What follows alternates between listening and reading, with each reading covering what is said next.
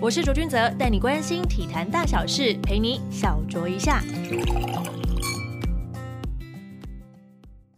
欢迎收听小卓一下，我是卓卓。WSBL 新球季就在我们录音的这一天，也就是四月二十号进行开幕战了。今年除了有有线电视台之外呢，也会在我们最关心女子篮球的 Double 胖女子篮球剧的社群平台进行转播。这集很开心，邀请到 Double 胖的创办人之一德德来到小卓一下，欢迎德德。大家好，我是 Double 胖的德德。我刚刚那个资讯正确吧？正确，这一次 WSB 转播，除了会在未来精彩台跟智林体育台之外，它也有一些网络的平台，像是在 Get Win Sports 的 YouTube 频道跟他们的 Twitch，那还有像在 Facebook 的话，有还蛮多粉丝专业都有转播的，那也包括我们 Double 胖女子篮球志。哇哦，所以这一次他们算是做了还蛮多新的尝试呢，就是在各个社群里面都可以看得到。这个 WSBO 的赛事，对，跟以往可能比较比较不一样的事情，就是他们希望说可以透过有这么多平台的露出，然后提升大家看到女篮的机会。嗯哼，我觉得跟德德缘分还蛮奇妙，就是因为我们是因为在 KKBOX 合作我们的 HBO 赛事的转播才就认识的嘛。那我就觉得说，那时候其实可以讲台湾女篮讲的这么多深入的故事的单位啊，或是记者媒体朋友其实并不多，因为我们大部分都会把我们的焦点就放在一些所谓的主力的运动上面，像是中华职棒啦，或者是 P 联盟的比赛啊等等之类。但其实呢，近年来女子运动越来越盛行了，不只是有。棒球啊，马拉松，有在关注国内篮球的听众朋友们一定知道你们的名字，也就是最近刚过生日的 Double Pop 嘛。想请创办人之一的德德就分享一下，说怎么会想要创办 Double Pop 女子篮球剧呢？我想我可以转述一下，因为其实我算是比较晚加入这个团体的人。那最开始是我的学姐 Gina，Gina 她就是到现场去看球的时候，她发现 WSBL 现场是很空，没什么人。然后他们其实开开心心买了零食要进去看球配零食，这样就结果他们进去之后，因为太安静了，他们就没有办法。吃手上那包科学面，因为科学面你捏就会啪啪啪啪啪，然后你吃也会咔咔咔咔咔，对，他就是没有办法，所以他就是觉得说好心疼这些选手，他们为什么就是练的这么辛苦，练一整年，因为那时候我们。以前的教练其实他以前也是 WSBL 的选手，嗯，对。那我们就是可以知道说，我们自己一班组的球员训练都这么辛苦了，那更遑论他们这些 WSBL 的选手，他们是一路从小到大都是每一天每一天日复一日的训练，可是他们得到的可能是像这样空荡荡的场地，就是还蛮令人心疼的。嗯哼，我也想得的跟大家分享一下，你自己其实应该有打球的经验嘛，一路这样上来的话，对啊，我就是其实我。的球龄比较晚，我就是在大学的时候才开始练球的。然后一开始其实还蛮荒谬的，因为 就是我高中的时候其实是吉他社，但是我跟篮球社的朋友们都很好，然后也是会去跟找他们打打球。可是其实那时候我不太会打。然后我要上大学的时候，他们一知道我就是考上正大，然后就有一个朋友跟我说：“哎，你一定要去参加女篮队，因为教练是蒋凤军。”这样。哦。然后我那时候还想说：“嗯。”可是江凤君是谁？然后他们就说你怎么会不知道？你然后去查。一查之后就觉得说，我天啊，太厉害了！然后我一定要，我一定要加入女篮队，是好好练篮球这样子。所以你的篮球的启蒙应该是在大学的时候。对，就从大一才开始从左右手上篮这样开始练习。哦，那真的有点晚。就是如果真的跟科班比较起来的话，我们喜欢篮球可能会是在不同的阶段去接触到嘛，对不对？对。好，那因为其实运动媒体啊，在台湾的生存呢很不容易，而你们做的内容又是女子篮球的这个部分，这一路上一定一定有很多大大小小的挫折。有没有什么时间点真的会让你犹豫说啊，到底要不要继续这件事情呢？比如说，在这个环境比较好像不友善的情况下，为什么我们会选择做女篮？然后就是的感觉这样子。对对对。讲我以前其实你说我我不知道江凤君是谁，可是其实我我也不知道男篮的选手是谁。在开始打篮球之前，我也没有在看篮球，对，所以对我来讲，我是不带任何成见的去欣赏这些比赛。那我看到女篮比赛的时候，我觉得它很精彩，嗯哼，对，然后我我可以从里面看到那些他们技术的累积，因为我本身也那个时候刚开始接触篮球嘛，所以可能这样反而反而我的感受更深刻吧。嗯，等于因为你跟大家不不跟我们不太一样，因为我们一开始接触了，基本上就是所有运运动我们都看，所以我们都会去理解，说会帮各自的运动赛事去做一些评分。反正对你来讲是一张白纸的概念，对，对我觉得这样其实挺好的。对，所以在这个过程里，可能也许有一些你们觉得我们会遇到的挫折，但在我们的感受里，可能不是那么那么一回事。就是我不会觉得说。是因为女篮赛事不精彩，所以我我做不起来。对，我会觉得说是因为我们可能。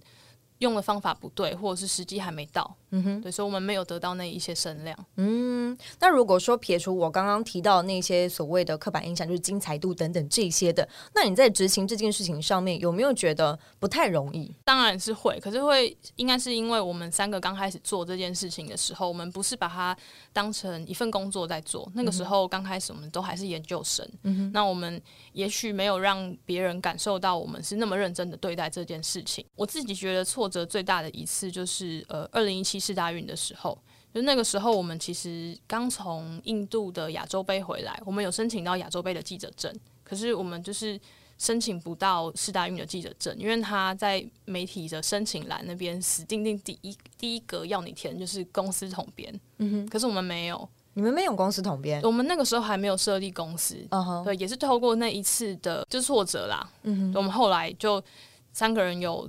讨论有共识，然后我们就去设立了公司，把这件事情当成我们也不算毕生的职业，然后就是目前的职业 在经营。哦，了解。因为其实世大运算是一个蛮大型，在台湾就是举办那个时候的赛事，所以它有一些申请条件都非常的严格。对对，而且这只是世大运。如果这么在网上，比方说，假设有一天你们想要去奥运的话，哦，那个层级可能又更加更加的严格。对对，我觉得对于就是一些就是采访会有一些些门槛度，就是现在的自媒体可能会去碰到的一些算是小礁石吧。对的，当然这都是可以再努力，就是经营越久下来，就会有更多的成绩。对，可是这种对我来讲，那件事情应该算是我们自己那个时候决心还不够，没有把事情做到那个程度。嗯哼，对，因为就是我觉得要要以一个呃新闻媒体来去做一些报道的话，确实在。我我觉得也有点像是大人化的那种感觉，就是我们要公司化，要有一些营运的规模等等，大家才会去认可说，哦，你觉得来做这件事情是认真的，应该那个时候给你的学习一堂课应该是这个样子嘛，对不对？哦吼，那你刚刚其实也有提到说你是研究所，哎，听说你研究所是没有毕业，是不是？休学，目前在这个休学的最后一个年限。哦，原来是这样，不过等的也算是高材生的身份呢，家人现在也支持你的工作吗？说良心话，当然是不支持啊！因为你看，我们做这个，就像你刚刚讲的，有这么多的刻板印象，那显然它不是一份可以赚大钱的的事业。那我自己以前就读的，从正大地震到我后来念台大城乡，其实它就是都市计划体系里面的一些。学校系所，那我的父母他们也是很希望说，我可以去考，就是跟都市计划相关的公务人员。就是其实父母还是比较传统、比较保守，他们希望你有一份就是领月薪的工作，然后尤其又是如果是政府的铁饭碗，然后他们也会觉得说，看我一直以来从小到大，我不是说非常苦读的类型，可是我在考试上面可能发挥的都还不错。嗯哼，对他们就会觉得说，这就是你的优势的话，为什么你不去考公务员？哦，但我们就是我们年轻人，就是怀有一个梦想，我们会想要去去完成。我觉得是完全可以理解的，就跟我自己也是自己当这个 TSNA 的营运长一样。我觉得有一个梦想跟热血在那边。可是呢，我觉得因为你你读的那个科系啊，其实都跟传播跟新闻都没有任何关系。你你怎么样去克服这个就是劣势呢？因为我刚好提到说，其实讲创办的过程找我，我就是会讲的比较。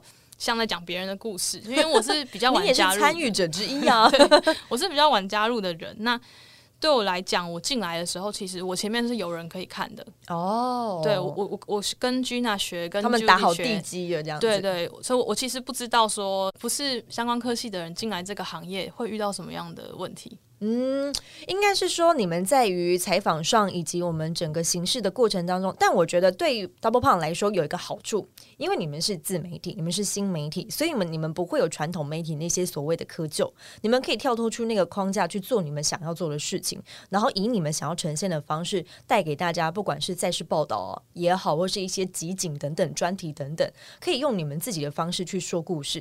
因为像我是呃新闻系出身的，我会有那种说我的新闻应该。就是要有一板一眼的哪些部分？我觉得这有两个不一样的好处地方是，你们可以很创新，但我会守着我想要的新闻的传统价值。我觉得这是非常非常不一样的部分。但就我们一开始进来写稿的时候，他们也是会建议我说，可以去参考一些别的记者写的篮球的新闻报道，或者是像专题也有很多写专访的一些书，你可以去参考。那有一些写专访写的很好的作者，他不一定是写运动的类型，那些我们都当然会去参考去吸收。嗯哼，对，所以我我也不会觉得说我们写出来的报道跟别人差的很多。嗯哼，报道内容上面我是觉得不会就是落差很大，因为。都是在说故事，对，只是说的这个故事精不精彩、好不好看，我觉得很看每个人就是在就是采访写作上面的一些功力啦。我觉得真的是要在时间再更久一点，我们自己在看文章，我们有的时候写文章出去呢，我们不是真的只给读者看，我们是写给同业看，同业会帮你打分数。哦，对，前一阵子我们刚好在搬网站，就是我们换到一个新的伺服器，然后。我们就要把过去的这些报道一则一则的，就是移移过去，我们就也是顺便审视一下以前自己写报道的功力。那真的是还蛮惨不忍睹的，就是会觉得说，嗯，这也太短了吧，或者是说，嗯，这到底在写什么？这篇要不要就不要搬过去了，就让它 就就让它消失，自生自灭，在那边就是时间到它就消失就好了。可是你们那个时候有想说，嗯，你们想要特别去上课吗？或者是去请教一些前辈，说，哎，该怎么准备这些采访的内容？啊，等等之类，会让这个题材更好。我记得君娜她有去上过课，应该是 SSU 的培训还是什么的，就是他有去上过课。那那个时候他们也是会写好，然后要给老哥对审稿，就长官这样。对，那除此之外好像就没有了。我写好，当然一开始就是给他们俩看。嗯，对。那他们有帮你就是大幅改稿之类的吗？会啊，会帮我改稿啊。哦，会挫折吗？啊，挫折，嗯，那个时候改稿的。还好，还好是。对，我觉得只要有写出好的内容，我觉得都其实很不错。因为我觉得新闻最重要的是里面的肉，而不是你怎么样去写这件事情。你可以平铺直述的，也是一条新闻呐。但你可以把它写的很感人，也是一条新闻呐。就是我觉得看个人功力了。对，当然我们聊到其实 DP 有非常好的一个理想，想要推广我们的女子篮球，但总会遇到一些比较现实层面的问题嘛，像是公司运行的资金啦，以及休赛季的时候应该要怎么样维持营收啊等等之类的呢？这个部分我觉得其实是呃，你们一起在做这件事情的时候，一定会去讨论到的吧。对，我们一开始在做的时候，其实大部分的收入来源比较是来自于商品。嗯，对，我们那时那时候一直到现在啦，只是那时候推出的比较定期，就是我们有做女生篮球的专属商品。那从衣服的设计，就是它的图样到它的版型，也许我们会把一般市面上的帽 T，比如说在。请厂商缩短个一两公分，这样比较适合女生。因为你如果你在市面上你要买没有腰身的帽体你可能就是买会买到男生的。嗯，那如果你要买女生长度的帽体它又会有腰身。嗯哼，那其实对很多有喜欢运动的女生来讲，这有一点困扰。哦，对。那我们刚开始做这件事情的时候，就是从二零一四开始我们创立嘛。其实市面上这样的产品并不多。那我们那时候就是以这样子的商品为生，那时候触及率也还很好。哦，是抢得了先进。的概念是那时候 Facebook 非常友善。那现在就是我们比较多是以就是接专案来来指引我们的的收入。嗯哼，对，比如说做一整个完整的媒体曝光，从它的行销到拍影片的内容是什么，这样我们全部都一整个规划好。嗯，那你们有想过说要要扩大你们接触的运动的层面吗？虽然是呃，你们是以就是女子篮球起家。那有没有想过说，其实其他的就是女性运动也还蛮需要，就是获得曝光的呢？其实这些在我们规划的蓝图之中，我们最希望的事情就是 making women visible。这样，那这个 women 当然不专属于打篮球的 women，就是其实所有做运动的女生，不管是一般人或者是职业选手，我觉得相对于男生来讲的资源跟曝光量都低很多。对，那我们现在三个人力有不逮，只能就是。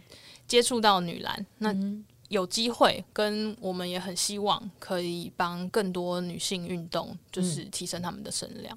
如果说你们三个已经有讨论过这件事情，而且你们其实也很希望就是以这样的方向去努力的话，有没有了解过？就是说除了女篮之外，下一个阶段你们最想要接触哪个项目？其实目前还没有。就是有想到这件事情，真的有讨论过。比如说像女足，女足现在也是这这几年越来越有很多人投出心力在发展的项目，还有像女垒，女垒也是。对对对对。那其实包括像女排，他们这几年也都有很多的自媒体投入。哦，了解。那是什么样的信念？就像我觉得，其实刚刚就是德德有讲到你们的那个信念已经讲出来了嘛。那有没有什么样的采访的瞬间，让你觉得意识到说，哎，做这件事情好像是？非常非常有价值的呢。我自己觉得感受最深刻的瞬间，其实跟刚刚的挫折是同样一个 moment，就是二零一七世大运的时候。那那个时候我们做差不多两三年嘛，然后我们没拿到记者证，可是我们。每一天每一个每一场比赛，我们都有去排队，然后抢第一排的位置，然后在观众席上拍照，然后可能赛后用就是呃通讯软体问 问球员一些场上的的采访这样子。哦。但那个时候就是你可以看到一场一场比赛，从他们小组预赛开始到最后的铜牌战，嗯，那个观众的人数真的是倍数在成长。然后你到铜牌战的时候，看到他们打的那么好，然后观众那么爱他们。那么多人在观众席上跟他们一起尖叫、一起哭的画面，就是真的会觉得有种，就是跟他们有共感的感觉，就是会觉得哦，我好骄傲。然后就是你们看女篮这么精彩，你们都看到了。如果你给他们机会，你给他们舞台。他们可以做到这个程度，嗯哼，我觉得这应该是一种就是新闻媒体的一个使命感吧。我觉得如果说，尤其是体育记者，当你从一个赛事，他们从一开始，然后一起走到最后的时候，那种感受度，我觉得是一般的观众没有办法跟我们一起享有的那一份感觉。因为我们不仅是见证了历史，我们还帮他们写了这个历史。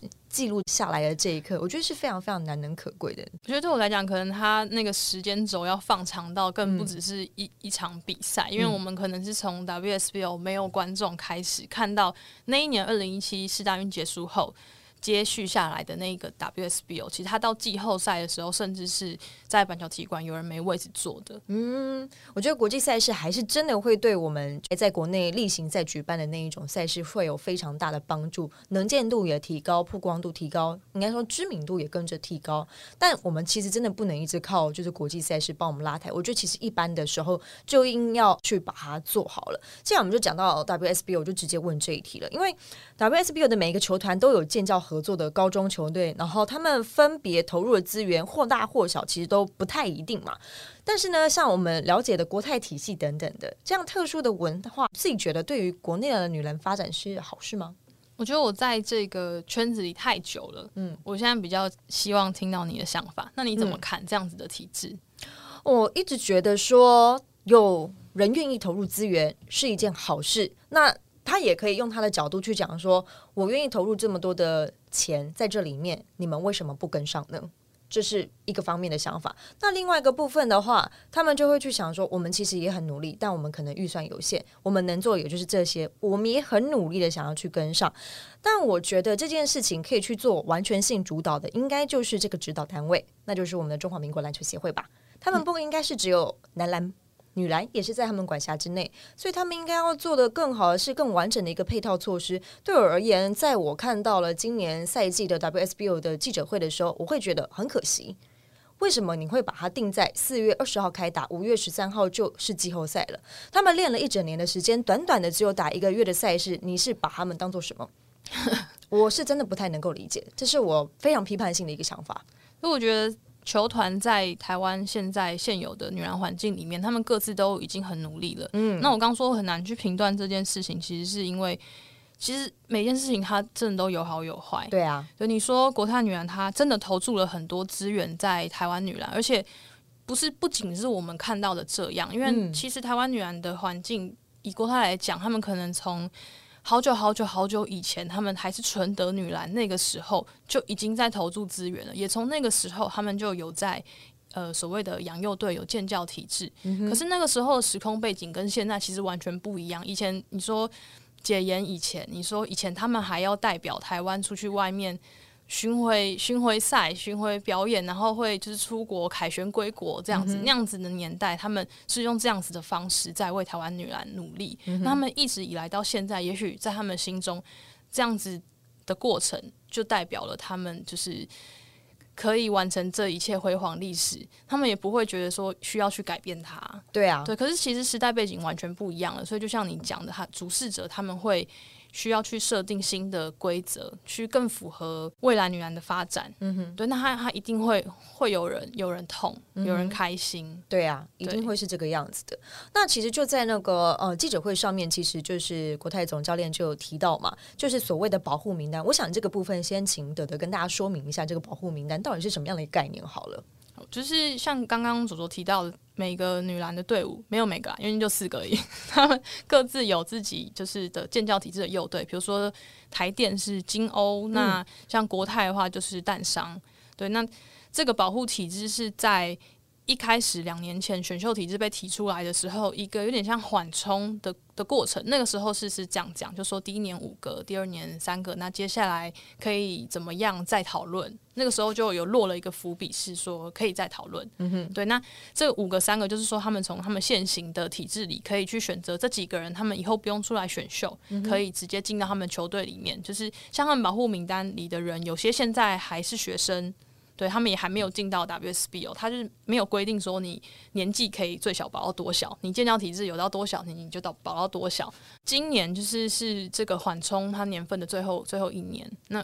大家就是会很好奇，说当初落下的那个伏笔，他们到底要要怎么收尾？国泰他们就是有提出说，他们希望未来可以再继续这样的制度，只是可能人数减少。各队他们是比较不赞成，对他们希望就是自己也可以就是获得应该说非常好的选手。每个球队都是想要这样子的吗？我觉得应该不是，不是这样讲。他们不是说想要把国泰养很好的选手拿走，嗯哼，他们应该是希望就是这个制度它可以有所改变了。但如果说就你的观察来讲话，他们反对这件事情，你觉得他们想法是什么？大家应该是希望这整个市场可以更活络、更自由。像秋哥他就有讲说，你把这个市场开放了，那也许就会有第五队出现了。因为现在的女篮制度里，你看，如果你要从国中开始养，你才可以在最后收获一批属于你的成人队的球员的话，你也许需要花十年那么长的时间。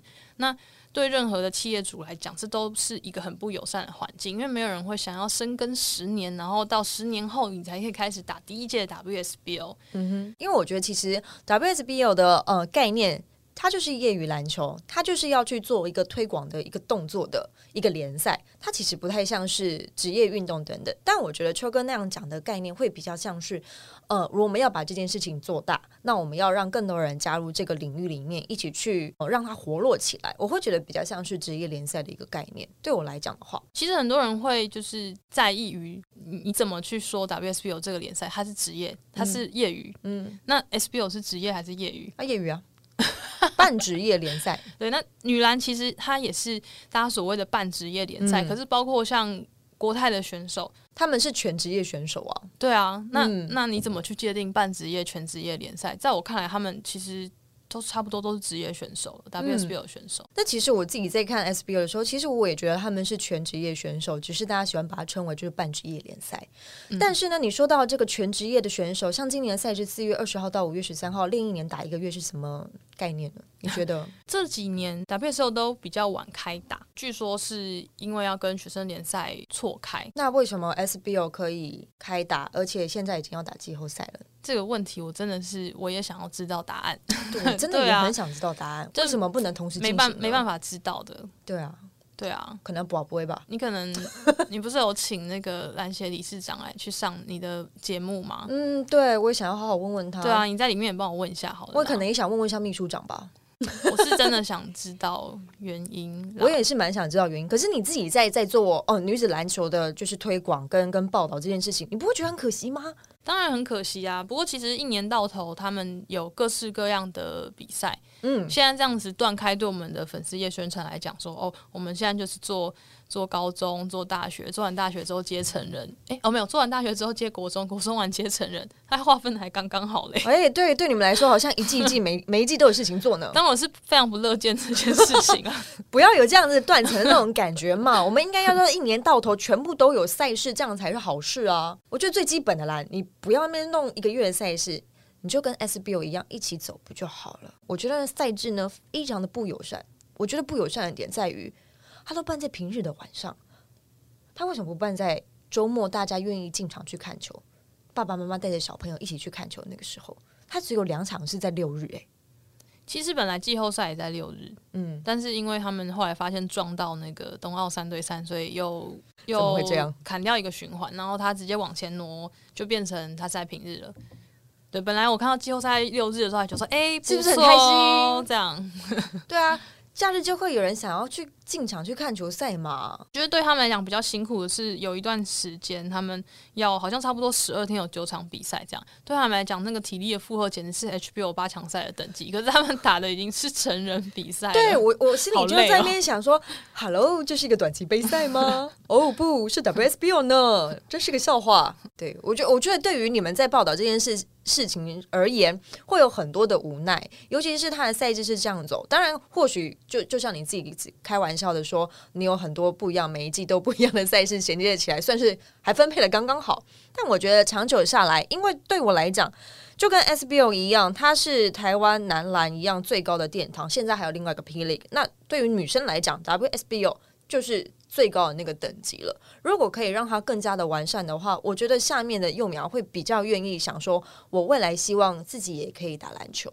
我们曾经有一季嗯的主题叫做“梦想的延伸线”，就是我们觉得大家看到这几年都非常火热的 HBO，到其实现在也越来越多人看的 UBA，那这些选手他们最后的梦想其实都是同样指向最后一一个舞台，就是 WSBO。嗯那我们觉得在他们这个梦想的延伸线上，也许我们可以给他们更多更美好的舞台，他们值得，他们真的值得拥有。嗯，那其实虽然你刚刚讲了很多 WSBO 它的不好的地方，我球员不没有不好，教练也没有不好，球队也没有不好，是整个体制应该要让它更好。你看我们出来做的时候，我们不是作为一个嗯抗议团体，我们不是作为一个一直写社论的的单位，其实我们是一直想现况就是这样的话，那我们要怎么样去帮他，怎么样去让他变得更好？我们可以用好的力量去把它往前推推进。如果有更多人在乎女篮，有更多观众进场看女篮的话，那大家也不得不去重视这件事情。嗯哼我觉得你们比较像是一个比较温暖的力量吧。但我个人，因为我就是新闻记者出身的，所以我会非常非常的有批判性。因为我觉得这件事情就是要引起大家的呃共感的话，不能是只有太温和的手段。还有一个角度就是。这一季非常特别，是因为我们有很多的平台来去露出我们 WSBO 的赛事。那过去其实有很大一部分是因为可能电视平台的曝光度也不够，宣传的力道可能也不够。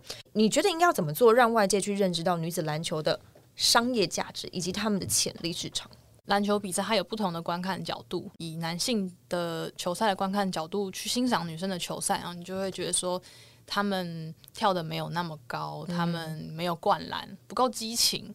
可是其实女生篮球赛还有别的观看角度，比如说他们每一个战术的配合，每一个走位，不会说像男生可能到最后大家五个人都呃四个人都拉开，让让他一个人 ISO 打掉，这种画面在女篮也还蛮少出现的。所以其实有很多男篮的选手他们会去看女篮，像 NBA 选手他们都有讲过类似的至理名言。嗯对，是女篮的比赛是有它的精彩之处。可是我觉得，其实你说男生女生在篮球上面，它曝光量的差异，这不是说台湾才有这个问题。嗯，包括其实在 WNBA 也有这样子的问题。，对，包括像在 NCAA 他们今年的季后赛的那个锦标锦标赛，其实女生篮球，我记得好像 UConn 跟 Baylor 的比赛，它在网络上有五百三十万的。的观看次数，还有他们的媒体声量，他们有有一个有一个统计报表啦。那那个其实是远远高出于男生的季后赛，他们也同时在进行嘛。可是，在美国来讲，像你刚刚讲 WNBA，它也有这个问题。那 NCAA 它的男女篮也有这个问题。他们男生其实是一整包，你一样要用权利金去去去转去转播，可是女篮是包含在我记得很很多其他不同的项目，你就可以看得出来说，其实他们那边怎么样去看待。男生篮球的商业价值跟女生篮球的商业价值，那、这真的不是只有就是台湾有这样的问题，嗯，就是我们也没有要过度苛责台湾人的意思，那没有，我们没有要苛责他，这就就是摆在这边的事实了。对。要要改变也需要时间。对，运动本来大家看起来就会觉得它是比较阳刚的的场域，用比较嗯社会学的 话来讲话，对它就是一个比较阳刚的场域。那你要怎么样在里面去带领大家找到新的观看的角度？它本来就需要时间。嗯哼，嗯，因为就我而言，我自己在写新闻，或是我自己在呃玩运动这件事情，我是会把这性别这件事情完全性拿掉的。因为对我来说，活得没有一个性别是最快乐的事情。因为你可以做你想要做的任何事情，用各种角度去欣赏每一件事情。那态度其实是会比现在你一定要去套入一些性别的事情，会来的更加的广阔。我觉得这是一个非常棒的地方。而且刚刚德德其实也有提到，就是我觉得女篮的战术的细腻度确实是真的比较高，因为他们不会有所谓的真的到最后就是打 ISO 那样的概念，所以他们每一个在配合的传球、传导啊等等的，我觉得其实是男篮可以来参考一下。对，那我们也可以说体育界过去呢，大部分都是男生的天下，actually 现在也还是。但 DP 已经成立了七年，一定有很多遇过像是性别上的一些限制啊等等的，我不晓得有没有。但我也想请德德分享一下，有没有什么想要对体育界女性们来一段共勉之的吗？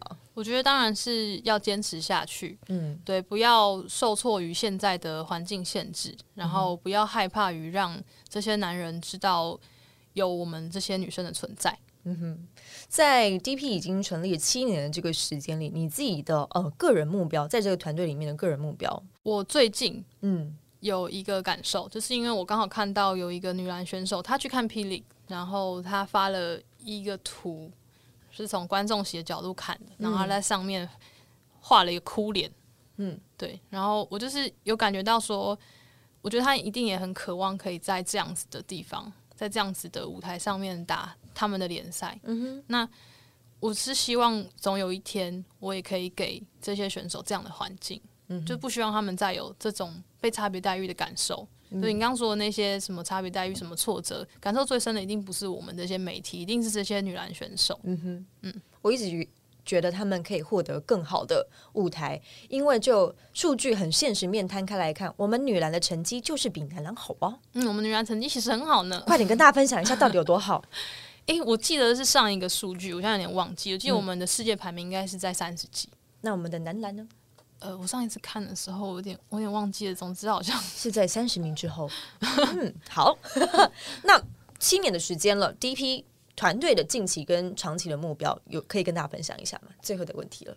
我们长期的目标是刚刚有讲到这个 making women visible。对。那我们近期的目标，其实我们有想要再多树立一些 role model。给给女性们，给这些小女生们，我们接下来想要多做一些是致力于这种运动教育的事情。嗯哼，嗯，怎么样去执行？你会觉得比较更深植这些孩子们的心呢？我觉得我们一开始在做的是让他们看到，那现在想要继续做下去的事情，其实是让他们知道他们也可以。嗯，了解。要不要趁这个机会也跟大家分享一下，我们 DP 在哪个几个社群平台都有可以值得关注的地方呢？